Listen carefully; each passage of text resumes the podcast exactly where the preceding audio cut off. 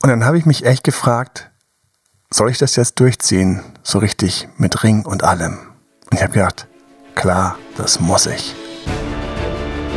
Herzlich willkommen zu Emanuel Alberts Coaching, wo Emanuel Erkenntnisse und Erfahrung aus über 20 Jahren Coaching teilt, damit du noch besser Ziele und Menschen erreichst, dabei weniger in typische Fallen gerätst.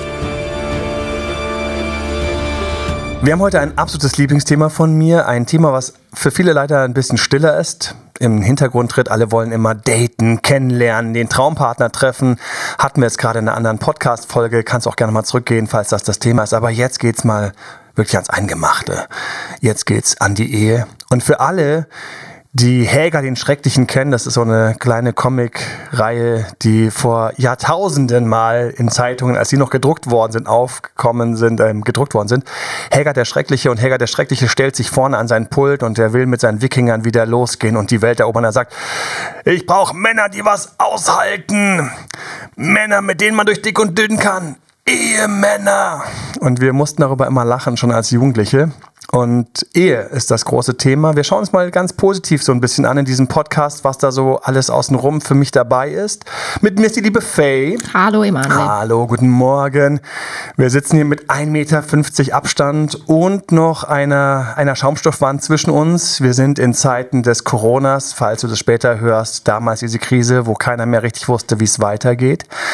Aber genau jetzt muss man auch einfach mal an die Ehe denken. Und es gibt viele Themen. Was haben wir für Stichpunkte für den heutigen Podcast? Also erstmal wollen wir ins Thema reinfinden. Ich interessiere mich dafür, was Ehe für dich bedeutet, was für Fragen man sich auch vorher stellen sollte. Ne? Also wir haben im Teaser jetzt schon gehört, es geht auch darum, wann weiß ich denn, ob ich heiraten möchte? Wie wichtig ist ein Antrag? Welche Fragen sollte ich mir vorher stellen? Also wir fangen wirklich am Anfang an und steigen in das Thema Ehe ein. Wunderbar. Und einen meiner absoluten Lieblingstipps, den hebe ich mir natürlich bis ganz zum Ende auf. Wie immer freue ich mich, dass du dabei bist. Du findest mich auch auf Instagram, Date Dr. Emanuel. Du findest mich auf YouTube. Abonniere meine Kanäle. Ich freue mich jedes Mal. Das gibt uns immer so einen kleinen Push. Montags abends ab 21 Uhr ist Instagram live. Ab 21.30 Uhr ist YouTube live. Ich bin manchmal ein paar Minuten zu spät. Schon mal Entschuldigung an der Stelle. Aber das ist halt das echte Leben. Aber dort findest du uns und ähm, einfach abonnieren und natürlich immer Daumen hoch und eine schöne Bewertung. Inspiriert uns total. Lass uns einsteigen. Ähm, vielleicht eine super allgemeine Frage zum Anfang. Was bedeutet Ehe denn für dich persönlich und auch in der Praxis, die du so erlebst?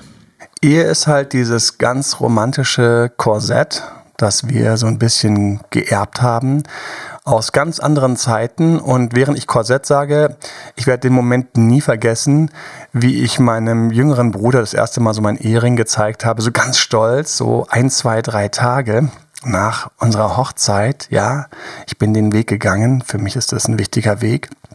Und er schaut mich so an und sagt, ha, ha, ha, ha, der eine Ring, sie alle zu finden, auf ewig zu knechten und immer zu binden, also ungefähr. Ich fand's nicht cool. Ich habe nicht okay, gelacht in dem okay. Moment. Ich bin nicht verheiratet, man merkt, ich lache. ich fand's nicht cool, weil da war auch was dran. Und trotzdem hätte mich nichts davon abbringen können, diesen Weg zu gehen. Die Märchen laden das vielleicht schon von früh auf, dass irgendwann Prinz und Prinzessin heiraten. Und das ist einfach auch so ein romantisches Gefühl und so ein Bedürfnis für viele Menschen. Und die Ehe ist eine Institution, die natürlich für viele komplett veraltet ist. Was bringt sie mit sich? Sie bringt mit sich, dass du natürlich Pflichten hast und alle möglichen Sachen. Also es gibt viele Sachen administrativ, die die Ehe mit sich bringt. Sie bringt auch Risiken mit sich und so weiter und so fort. Und trotzdem bringt sie auch einen riesigen Schutz mit sich, über den ich sprechen möchte. Und sie ist einfach eine Institution, die in unserer Tradition liegt. Das heißt, ähm, wir sind irgendwie auch alle viel tradierter. Ich weiß noch, wie mein Dad zu mir gesagt hat, boah, was ist nur mit euch allen los? Ich dachte, wir haben in den 68ern mal so ein bisschen aufgeräumt und mal so ein paar Ketten aufgebrochen. Ja, ich meine, deine Mutter und ich, wir sind einfach zum Standesamt gegangen und haben mit zwei Freunden und dann das kurz gemacht und haben wir anschließend uns in den Park gesetzt und haben irgendwie, wir haben irgendwas Kleines getrunken oder so. Mhm. Und genau solche Stories kenne ich reihenweise von Menschen, die in diesen Zeiten, in den 60ern, in den 70ern geheiratet haben. Ähm, von meiner Frau ebenfalls die Eltern, die sind einfach mal kurz ins Standesamt gefahren und dann ging es wieder weiter. Und das war fast für lustigerweise bei uns beiden, bei den Eltern cool. Also meine Eltern waren damals cool, dass sie das überhaupt gemacht haben. Nach dem Motto, die wurden so richtig angeschaut, so von Freunden, was, ihr habt euch verheiratet. Und er hat gesagt, ich weiß nicht, wie er das erzählt hat, das war fast so ein bisschen so, wir sind so die ganz Verrückten, wir sind ja richtig crazy. Wir haben heute im Standesamt geheiratet. Und heute äh, bist du nicht crazy oder verrückt oder so ein kleiner Outlier, sondern heute bist du wieder Teil von, von großen Trends. Es ist eine riesige Industrie. Mhm. Ähm, auch spannend für mich, diese Industrie mal kennengelernt zu haben. Plötzlich bist du auf irgendwelchen Hochzeitsmessen. Aber ich komme mal zurück zu, wo, wo für mich das Ganze entsteht. Und das Ganze entsteht dort, wo man irgendwie den Mumm hat, um es mal positiv zu, mhm. zu formulieren, wo man den Mumm hat zu sagen, weißt du was, wir beide wir machen jetzt mal so richtig ernst. Und da sind natürlich unglaublich viele kleine Herausforderungen dabei und über die möchte ich auch sprechen. Wir haben ja eine ganze Folge jetzt zu diesem Thema und ich möchte darüber sprechen und ich finde es super wichtig, da mal so durch, durchzutauchen. Ich finde es super wichtig, da mal so durchzutauchen, weil da hängt für mich auch ganz viel dran. Mhm. Und der Ursprung für mich, und das ist so eine Sache, wo ich für mich immer sehr, sehr gerne anfange, der Ursprung ist, dass der Mensch im Laufe seiner Zivilisation natürlich, wir haben uns als Menschen so langsam über das Tierreich erhoben. Wir sind aber immer noch Säugetiere. Du, ich, wir sind Säugetiere. Wir brauchen heute Futter, wir werden aufs Klo gehen, wir atmen, wir sind Säugetiere. Und wir Menschen mögen ja häufig diesen Säugetierzustand so ein bisschen zu ignorieren. Also eigentlich sind wir keine Säugetiere. Mhm. Ich liebe an der Stelle übrigens Eckhart Tolle, der sagt, dass es ein echter Stress von uns Menschen ist, dass wir ständig so tun wollen, als ob wir keine Säugetiere wären. Wir wollen ständig, alles wird weggesperrt. Ich meine, es ist ja klar und auch ganz nett, dass man sich in der Toilette wegsperrt. Ne? Wir brauchen nicht mitten im Wohnzimmer so ein Töpfchen. Für Erwachsene, es wäre sehr, sehr komisch, aber für ein Tier, eine Kuh auf der Weide, die geht nicht nach nebenan. Mhm. Jeder hat dieses Bild schon mal gesehen auf irgendeiner Weide, wo die Kuh mal so ganz entspannt hinten mal kurz ihren Kuhschwanz hebt. Ne? Und ähm, dann hofft man immer, dass kein Maulwurf drunter gerade aus der Erde kommt. Ich bin gespannt, wie du den Bogen zur Ehe spannst. es tut mir furchtbar leid, dass ich mich hier kurz verstiegen habe. Alles gut. Das Bild ist jetzt in meinem Kopf. Es tut mir leid. Aber der Eckhard Tolle hat völlig recht, dass wir uns einen massiven Stress damit machen, keine Säugetiere sein zu wollen, mhm. sondern wir sind was Besseres. Wir sind ja rein geistig, wir haben Ziele. Und das ist ja auch auf Instagram immer ganz lustig. Äh, Schleichwerbung der Dr. Emanuel. Instagram kriegt ja auch vorgeworfen, dass eigentlich alle sich nur von ihrer schönsten Seite zeigen. Und das ist so ein typisches menschliches Phänomen, dass wir die ganze Zeit rausragen wollen. Und ähm, während also die Zivilisation langsam, ha, ich krieg den Bogen, den hatte ich mich ganz yeah, im Kopf. Bin ja, aha. ähm, und während die Zivilisation, die menschliche Zivilisation sich langsam aus dem Tierreich so ein bisschen auch stärker und stärker abgesetzt hat, ist einfach auch immer ein Kampf gegen die Krankheiten da gewesen. Es ist ein Kampf ums Überleben und es ist ein Kampf auch die Brut ja, die Nachkommenschaft zu schützen. Und es muss, und ich bin da total ich bin da total logisch denken. Mich interessiert erstmal in diesem Moment überhaupt nicht die Romantik der Ehe, sondern es muss einfach das beste Konzept in vielen Zivilisationen gewesen sein, die diesen die, die diesen monogamen Weg gegangen sind, sich nur, wirklich nur mhm. auf sich beide quasi zu konzentrieren und zu sagen, nein, auch wenn das Tier in mir gerne mit anderen ficken möchte, auch wenn das Tier in mir gerne fremd gehen möchte, auch wenn das mhm. Tier in mir gerne auf die Kinder pfeifen würde und weit rennen würde und ich bin jetzt wieder frei. Nein, ich bleibe hier zusammen. Das muss irgendwie so entstanden ja. sein, weil alles, was wir heute haben, das muss man sich einfach ganz kurz überlegen, alles, was wir heute haben, ist die Best Practice der letzten Jahrtausende. Also es gibt kein Konstrukt in einer Gesellschaft, was nicht Jahrtausende die Best Practice war. Das heißt, dieses zu zweit sich aufeinander einlassen und dann aneinander festhalten, war überlegen denen in vielen Gesellschaften, und zwar alle Gesellschaften, die das haben, war das dort überlegen gegenüber denen, die das lose gehandhabt haben, nicht gehandhabt haben, keinen gehabt haben. Mhm. Und ich weiß noch, wie ich mal einen Film gesehen habe, das war so aus diesen indianischen Zeiten, super schöner, spannender Film. Uralter ähm, Indianer-Western-Film, keine Ahnung von wann der war, 60er oder 70er. Und mir mögen alle verzeihen, dass ich den Namen nicht erinnere. Und wer uns das gerne schreibt, ich werde den Namen recherchieren. Mhm. Team at emanuelalbert.de, man kann uns Fragen stellen. Team at emanuelalbert.de. Und da war das große Thema, wenn da irgendwo einer der Partner gestorben ist, oder ein Sohn im Krieg gestorben ist und da war noch eine Mutter übrig, dann ist die im nächsten Winter verhungert. Das heißt, es war ein ganz klares System, wer ist für wen zuständig in der Nahrungsbesorgung in mhm. diesem, in diesem, ähm, in diesem Indianerstamm.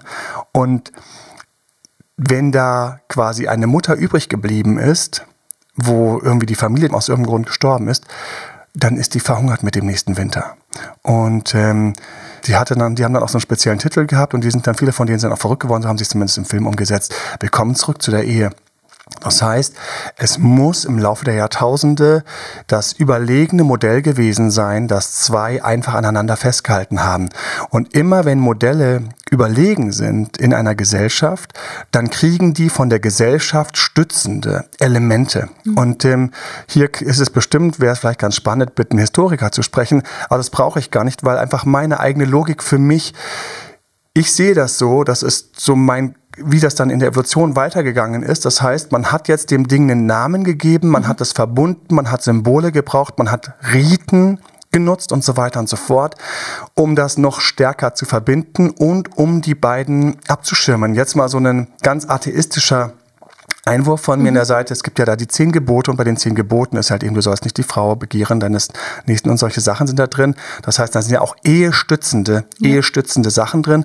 Das heißt, auch die Religionen haben das für mich wieder gespiegelt. Ja, also mhm. ganz atheistisch sage ich, das ist einfach irgendwann von denen, die die Religion in der Gemeinschaft gebildet haben, geschmiedet haben, wer diese Sachen zusammengefasst hat, wer dann irgendwann sowas wie Gebote reingebracht hat und von mir aus, für alle, die gläubig sind, ist er von mir aus auf den Berg gestiegen und hat diese zehn Gebote gekriegt. Für alle, die atheistisch sind, haben sie einfach die Weisen in dem Stamm, in dem Rudel, in der Gruppe zusammengesetzt und überlegt, was sind denn die zehn mhm. Rules und wie können wir die in der Gruppe, in unserem, in unserer Horde, Herde, in unserer, in unserer Population so verankern, dass alle sich an die halten. Am besten wir verankern sie so, dass wir sagen, die kommen direkt vom lieben Gott.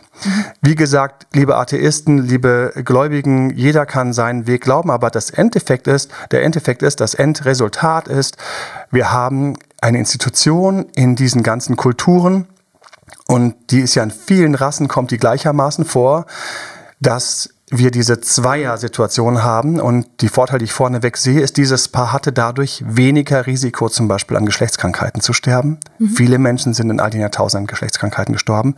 In einer monogamen Ehe passieren Geschlechtskrankheiten viel weniger bis gar nicht. Mhm. Wo soll es herkommen? Da müssen schon sehr, sehr spezielle Situationen der Übertragung stattgefunden haben. Und ähm, dadurch ist dieses Paar zum Beispiel gesünder und hat eine höhere Überlebenschance. Heute nicht mehr relevant. Gehst zum Arzt, kriegst dein Kombipräparat. Hab ja, wir haben ja sehr, sehr viele Patienten, Kunden, Klienten, wie auch immer in all den Jahren. Und ähm, ich kriege da diverse Einblicke in alle möglichen Situationen und teilweise gibt es also da Kombipräparate, eine Spritze oder eben etwas, was du schluckst.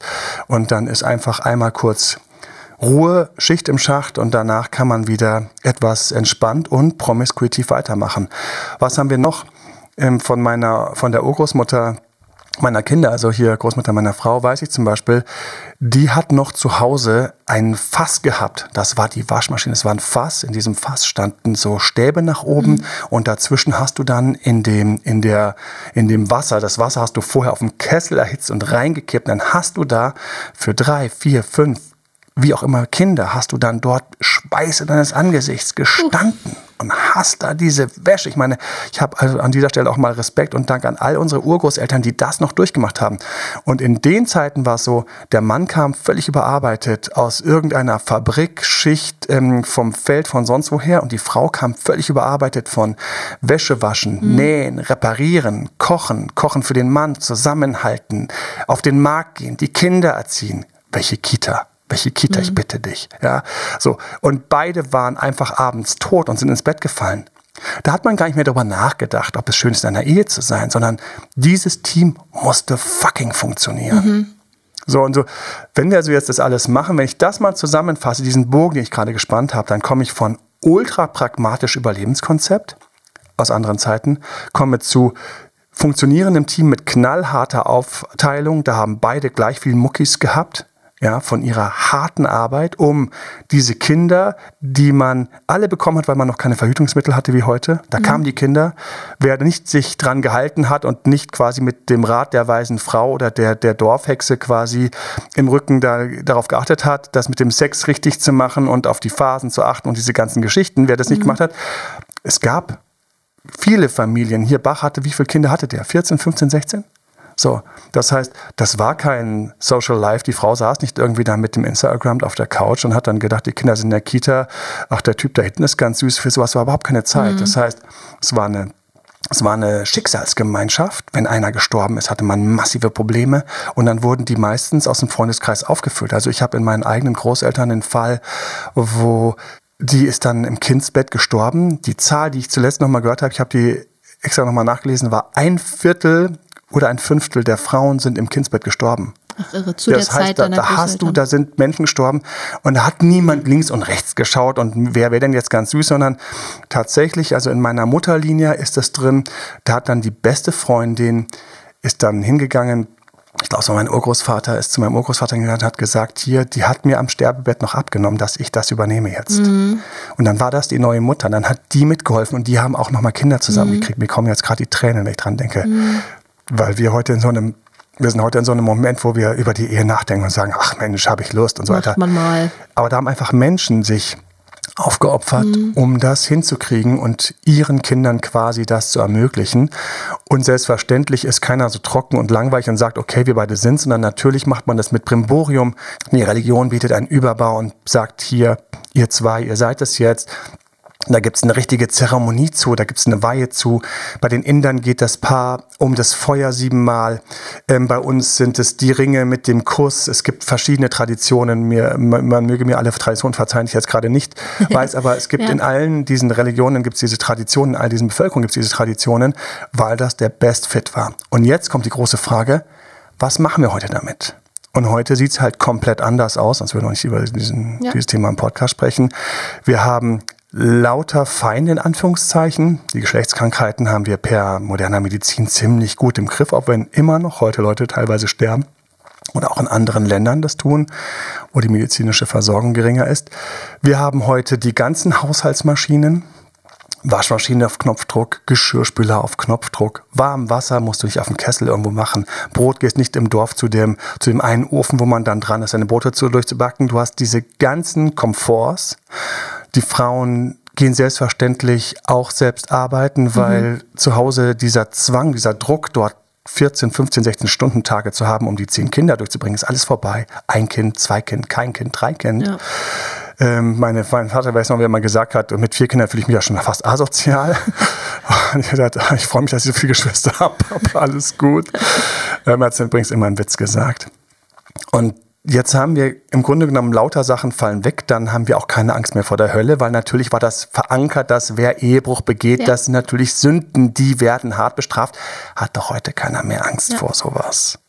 Und gleichzeitig haben wir einfach mal direkt in unserem Handy per Tinder und Co. 2000, 50.000 Millionen von potenziellen Partnern, die vielleicht in ihrer Ehe auch gerade unzufrieden sind mhm. oder in ihrer Verlobung. Oder habe ich noch eine Story? Ich muss mal überlegen, in welchem von den Podcasts wir die unterbringen. Aber die Verlobungsstory, die ich da gerade in petto habe, die ist, die ist so ein wenig gesalzen. Mit der wird auch keiner so richtig rechnen, was uh. da drin ist. Aber wir können heute an allen Ecken und Enden Partner kennenlernen. Und da ist tatsächlich die große Frage, ja, was ist jetzt die Ehe heute noch wert? Ja, mit all diesen Gegnern, da musst du jetzt anders vorgehen. Du kannst nicht mehr über die Religion gehen, du kannst nicht mehr über das Überleben kommen. Die Kinder halten dich nicht mehr zusammen. Alleinerziehen kommt heute durch, notfalls schlecht, anstrengend, aber man kommt durch. Mhm. Deswegen, Bleiben also nur von Steuervorteile. Eine, ich bin, hab mal so ein bisschen ausgeholt, aber die Ehe für mich ist ganz wichtig, beginnt damit auch zu verstehen, von wo sie kommt. Ja, wenn wir uns heute angucken, das wollen wir ja jetzt machen. Der historische Kontext ist bestimmt wichtig, eine Ehe zu verstehen. Trotzdem stelle ich mir jetzt die Frage, okay, du hast jetzt meinetwegen einen Kunden, der überlegt, ob er heiraten möchte oder er weiß, eigentlich möchte er gerne und du merkst, er schwimmt. Wie hilfst du ihm jetzt zu entscheiden, welche Fragen sollte er sich vorher stellen? Wie nordet er sich selbst ein bisschen ein? Ist das der richtige Weg für ihn? Also für mich ist das Erste, ich schaue natürlich an, wie stabil ist die Beziehung mhm. und damit gehe ich einfach mal einher. Ich habe ja meine Checkliste, die findet man auch auf Instagram. So, woran erkenne ich, ob Leute für mich zusammenpassen? Weil ich brauche einfach einen gewissen Fit, um zu sagen, dass die beiden Chancen haben, länger durchzugehen. Mhm. Ich habe auch eine Zahl, die ich gerne ganz am Schluss natürlich erst verraten werde, nämlich es gibt für mich eine Jahreszahl, die ist für mich so das Ding, um in eine Ehe einzusteigen, die ich okay. gerne auf der Beziehungsseite sehen möchte, die ich einfach festgestellt habe, dass es einfach eine sehr, sehr gute Zahl ist, die viel Wahrheit ans Tageslicht bringt und dass man ewig wartet. Mhm. Und ich schaue also, was in dieses Passen angeht. Und dann ist tatsächlich eine der ganz wichtigen Sachen ist, sind die beiden sich durchaus ähnlich. Also wenn die Ähnlichkeiten mitbringen, Ähnlichkeiten im Hintergrund, haben die ähnlichen Hintergrund, ähnliches Elternhaus, Ähnlichkeiten vielleicht in der Ausbildung oder vielleicht in der Intensität der Ausbildung. Wenn wir Ähnlichkeiten haben, läuft das Paar länger. Das mhm. ist einfach wissenschaftlich erwiesen. Paare mit größeren Ähnlichkeiten haben längere Beziehungen, weil wenn dann diese ganze verrückte Verknalltheit und Verliebtheit aufhört, wenn der Sex nicht mehr ganz so heiß ist oder einfach so ein bisschen einfach in ein, in ein ruhigeres Fahrwasser gerät oder von mir aus auch total experimentativ geworden ist, aber eben nicht mehr dieser Anfang, wo man sich über sowas überhaupt keine Gedanken macht, weil es einfach nur geil ist. Wenn das passiert, dann brauchen die beiden etwas, was sie hält und es hält sie, wenn vieles ähnlich ist, weil das ist das, man fällt immer am Schluss nach der Verknalltheit wieder zurück in seine Urart. Jeder fällt irgendwann wieder zurück. Ich finde das sehr, sehr schön. Auch ein Buch, was ich noch nie empfohlen habe, glaube ich, in meinem Podcast, aber was ich mal vor Ewigkeiten gelesen habe, was ich gar nicht so schlecht fand. Und das war Gespräche mit Gott. Ähm, Neil Donald Walsh heißt, der war so ein Monster-Bestseller, ähm, ich glaube, aus den 90ern. Ich glaube, da haben sich das alle rauf und runter geschenkt. Once Upon a Time. und als man noch viele Bücher las und kaufte. Und der hat da eine sehr schöne Weisheit eingefangen für mich. Und das ist die, dass am Anfang die Paare, wenn sie sich kennenlernen, natürlich natürlich sich ihre schönste Seite zeigen.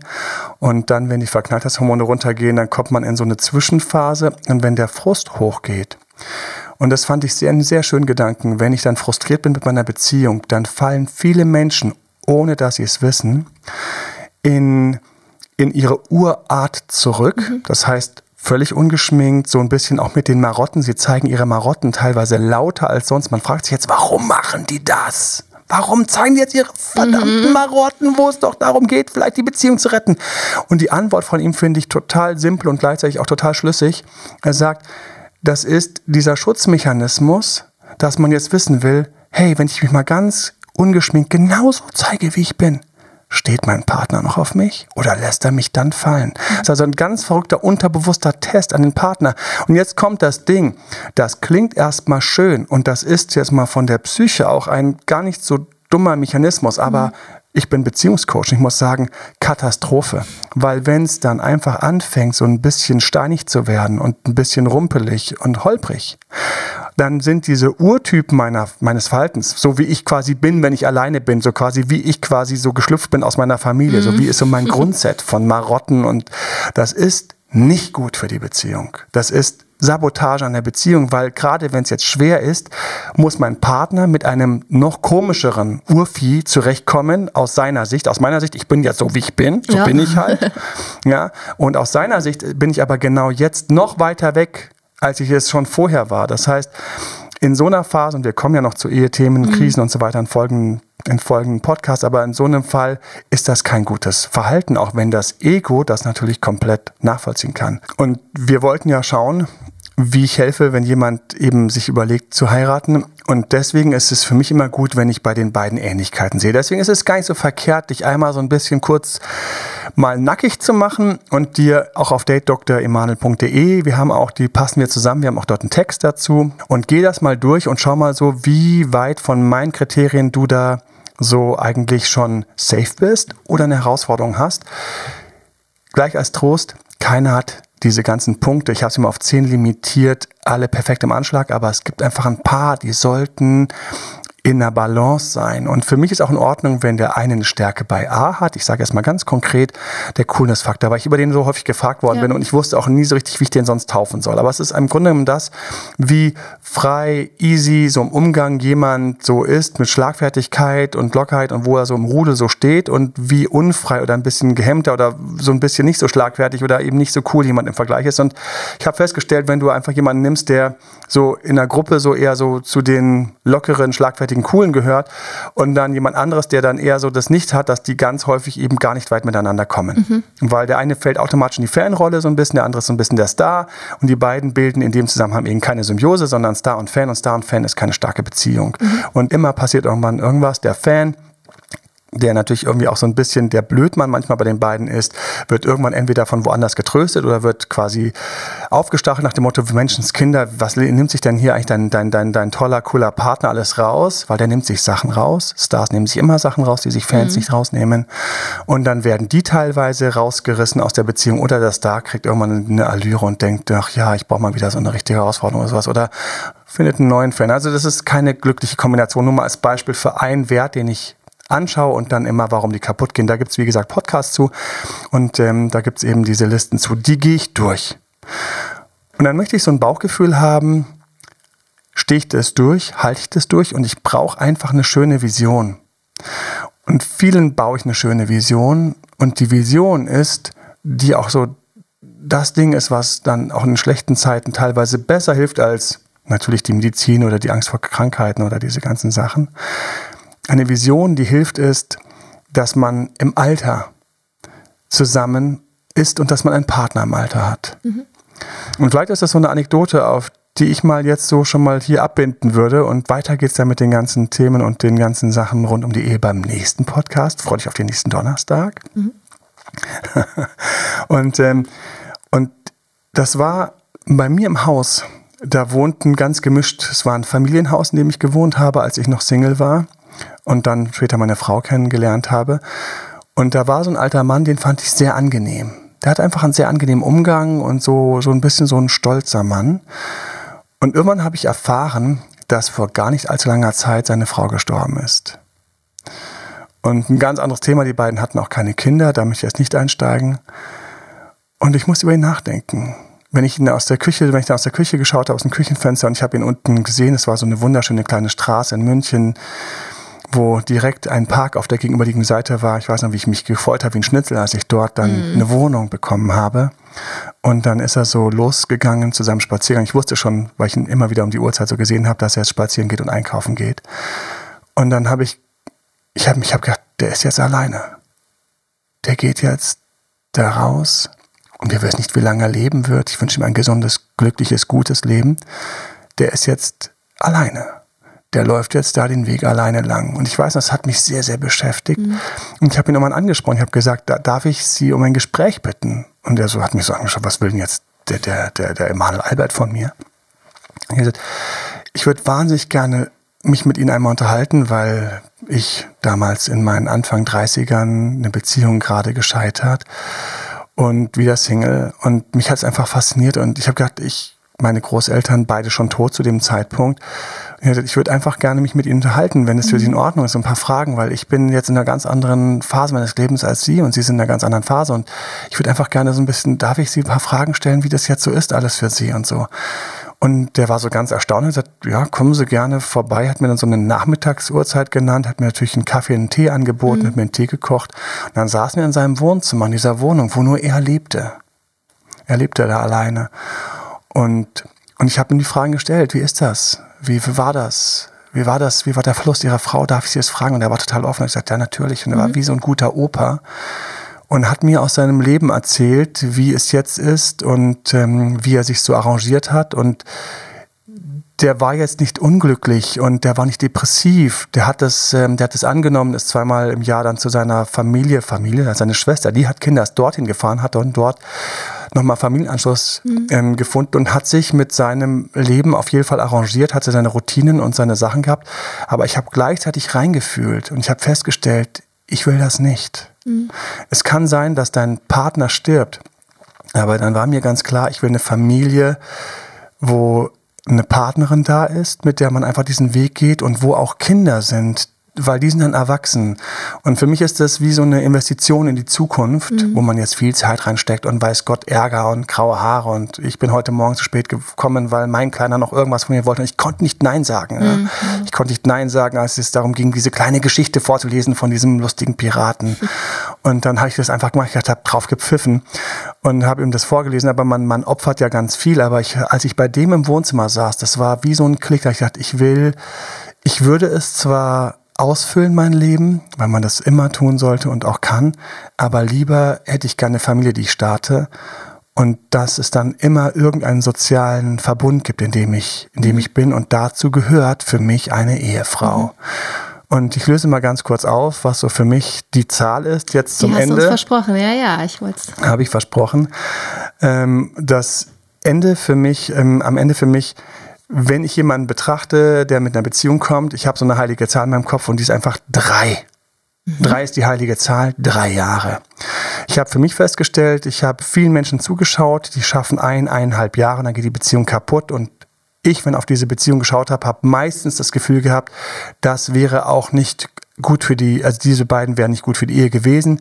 Ich habe bei mir drauf geschaut. Ich hatte immer, wenn ich mit einer Frau ein, eineinhalb Jahre zusammen war, da kam bei mir der Schalter, wo ich gesagt habe, mhm. hey, die würde ich gerne heiraten. Und deswegen muss ich auch diese drei jetzt ein bisschen erklären. Und ich dachte, die würde ich gerne heiraten. Und das hatte ich tatsächlich schon vor der Frau, mit der ich jetzt verheiratet bin. Vor meiner Traumfrau hatte ich das. Und ähm, da sind auch keine bösen Gefühle und nichts da. Ähm, alles gut. Ähm, no hard feelings, wie man so schön sagt. Und dann kommt so diese Phase, finde ich, so ab ein, eineinhalb Jahre. Da merkt man, man würde gerne die Person heiraten und ich selbst habe mir auferlegt, Emanuel, ich habe alles getan, um das vorzubereiten, wie ich dann auf die Knie gehe, wo ich auf die Knie gehe, mhm. mit welchem Ring und so weiter und so fort. Wie gesagt, mein Künstler Hippie Dad hat einfach nur den Kopf geschüttelt, hat gesagt, was macht ihr euch denn für einen Aufwand? Ich habe gesagt, Papa, das muss jetzt sein, das muss sein.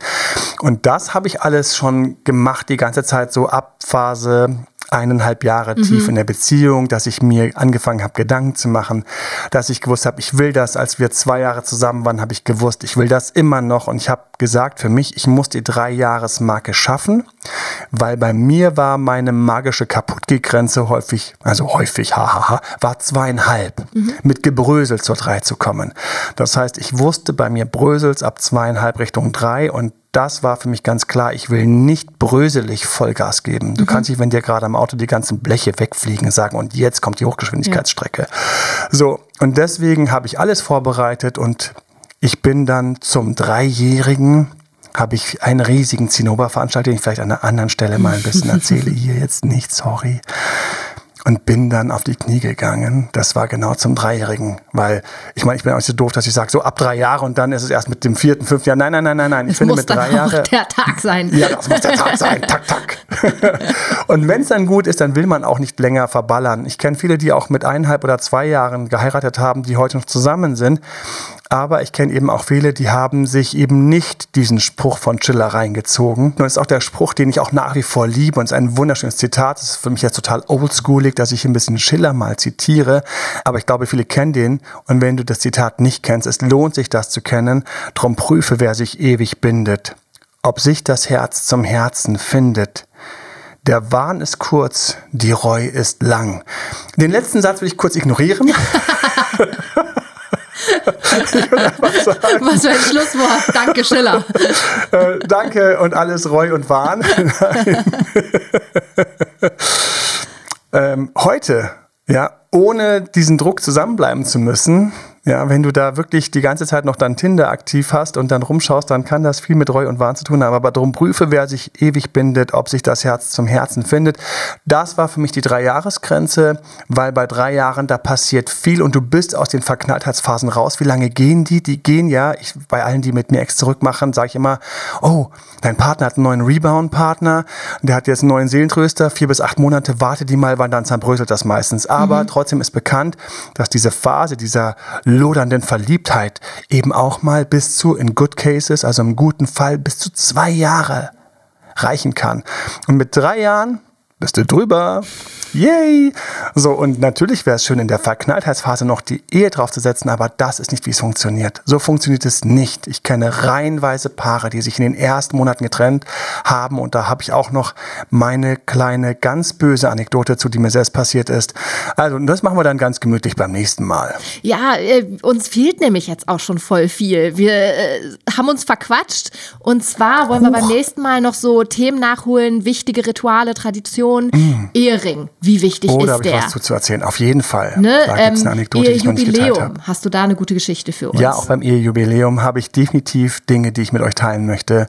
Wunderbar. Danke, Faye. Dafür bist du da, dass du mich daran erinnerst. Schaffen wir. Ne? Beim nächsten Aber Mal. ganz genau beim nächsten Mal. Falls es für dich irgendwas dabei war, was du spannend oder interessant fandst, gib uns ein Like. Gib uns die 5-Sterne-Bewertung, mach eine schöne Bewertung auf Spotify oder iTunes. Wir freuen uns immer mega, die Dinge auch durchzulesen. Auf Google Google Maps eingeben, Emal Albert Coaching, kannst du auch eine schöne Bewertung abgeben, 5-Sterne-Bewertung, wenn dir, wenn dir mein Know-how irgendwie geholfen hat. Folge mir auf Instagram, montags eben live ab 21 Uhr und auf YouTube folge mir, abonniere meinen Kanal, stell die Glocke an, dass du informiert wirst, mach die Sachen, genieß das ganze Know-how von mir und frag uns ruhig Fragen über team.emanuelalbert.de oder auf Insta beantworte ich immer noch alle Nachrichten. Also ich bin da ganz stolz auf mich. Wurde sogar neulich im Frühstücksfernsehen von der einen Moderatorin ganz lobend vor laufender Kamera erwähnt, dass der Emanuel auf Instagram, datedoktoremanuel.de, äh, at datedoktoremanuel, all seine Fragen immer beantwortet. Sowas. Ja, manchmal kommt meine Frau und sagt, du wolltest doch noch so eine kleine Insta-Runde machen. Ne? Gut, dass ich sie habe. In diesem Sinne, bis zum nächsten Mal, hab traumhafte Beziehungen und ich wünsche dir, falls das für dich ein Thema ist, eine wunderschöne Ehe. Ich hoffe, dir mit diesem Wissen und aus den nächsten Podcasts ein wenig zu helfen. Bis dahin alles Liebe dir. Dein Date-Doktor Emanuel. Das war Emanuel Alberts Coaching-Runde. Mehr Infos zu Coachings und Trainings bekommst du auf www.emanuelalbert.de und speziell zu Beziehungscoaching auf www.datedoktoremanuel.de.